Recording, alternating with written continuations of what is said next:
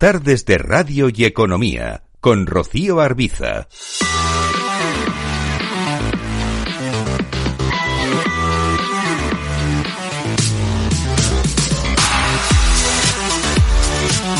Miramos cómo está ahora mismo la situación en el mercado de deuda con Silvia Franco, cogestora del Fondo Rural Renta Fija Internacional. Hola Silvia, ¿qué tal? Muy buenas tardes. Hola, muy buenas tardes, Rocío. Bueno, última sesión de la semana. Es momento, por tanto, cada viernes a esta hora de hacer un poco de balance de cómo han ido las cosas en estos días en el mercado de deuda. ¿Qué, ¿Cuál sería su balance? Pues eh, esta semana eh, se han publicado muchos datos macro muy relevantes y con un gran impacto en, el mercado de bonos. Eh, en general, se han producido subidas de precios en todas las curvas soberanas, tanto en Estados Unidos como en Europa y esto se ha debido fundamentalmente a las, a las declaraciones de Jerome Powell, el presidente de la Fed, eh, declarando que bueno pues que a lo mejor es momento de llevar a cabo unas políticas políticas monetarias restrictivas de subidas de tipos de interés pero no tan agresivas, de manera que el mercado ahora mismo descuenta una subida de 50 puntos básicos para su próxima reunión en el mes de diciembre hmm. y no de los 75 puntos que hemos estado viendo.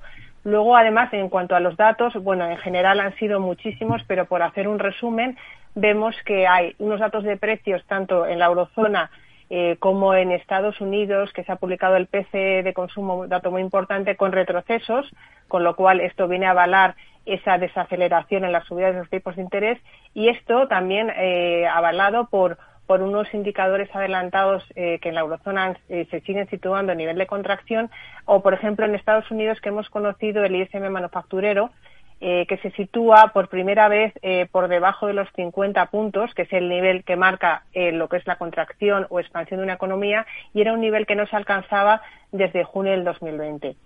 Eh, esto en cuanto a lo que ha provocado la subida de precios de los bonos. Sin embargo, bueno, pues vemos que el mercado sigue un poco en una de cal y otra de arena. Y por último, hoy hemos conocido el dato tan el dato yo creo que más espera de la semana, que era el dato de empleo americano, y vemos que la tasa de paro eh, no solamente no ha subido, sino que se mantiene en el 3,7%, o sea, el dato está eh, cercano al mínimo histórico, con una creación de empleo muy superior a la esperada y además con otro, otra señal que son incrementos eh, por encima del 5% en, en, lo que son los salarios medios por hora. Con lo cual, bueno, esto eh, puede llegar a poner en duda las declaraciones que ha hecho Jerome Powell, aunque, mm, bueno, pues no pensamos que sea significativo para hacerle cambiar hmm. eh, de opinión y que bueno que realmente luego esa subida no sea de esos 50 puntos básicos. Hmm. en general, sí. Perdón. Sí, sí, sí, en general nos decía. No, sí, que, que en general vemos, bueno, que, que estamos, eh, bueno, que ha sido un mes en el que los bonos han subido, bueno, han tenido casi de un 5%, es la mayor subida desde la crisis de Lehman Brothers y que, bueno, que es un año en el que, bueno, bueno, vamos a recordar porque nos queda muy poco tiempo para terminarlo y en el que vamos a tener que estar muy pendientes de los datos macro y de los bancos centrales hasta el último momento. Hay algunas referencias, algunos datos interesantes, por ejemplo, uno que apunta Bloomberg, em, la emisión de deuda de grado especulativo en Estados Unidos ha disminuido casi un 80% este año hasta unos 110.000 millones de dólares más o menos, rumbo por tanto a su nivel más bajo desde el año 2008. ¿Qué le parece? Bueno, pues que, pues que esto es normal, que, que, en, el, eh, que en este entorno que tenemos de, mucha incertidumbre y sobre todo de endurecimiento de las condiciones de financiación eh, para este tipo de emisores, pues es, normal que no, que bueno, pues que los inversores no hayan centrado las, eh, su atención en, este tipo de activos. Y es que eh, también hay, que añadir que, a diferencia de lo que ocurre en el mercado de, de, estos bonos de gas especulativo o los, mm, como, como se conoce en el mercado, bonos de high yield en Europa, pues vemos que en Estados Unidos estos emisores son de peor calidad crediticia y además son bonos de mayor duración, lo que supone además un riesgo adicional.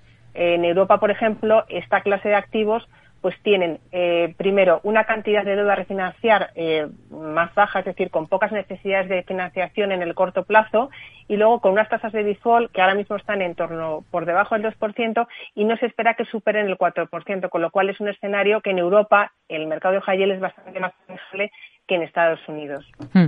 En las últimas horas, la agencia de calificación Standard Poor's ha decidido mantener el rating a largo plazo de Iberdrola en triple B mayúscula más, con una perspectiva estable, mientras que en el corto plazo se fija en A mayúscula menos dos. ¿Ustedes tendrían deuda ahora mismo de, de la eléctrica en cartera?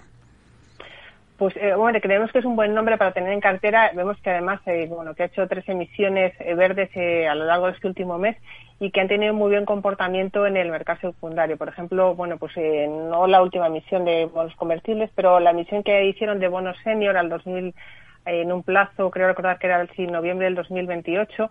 Eso salió más o menos a niveles con una rentabilidad del 3, eh, cercano al 3,20%. Sí. Y ahora mismo pues se encuentra cotizando pues en niveles de, los 70, es decir, sigue pagando una prima de unos 30 puntos básicos por encima de la deuda española.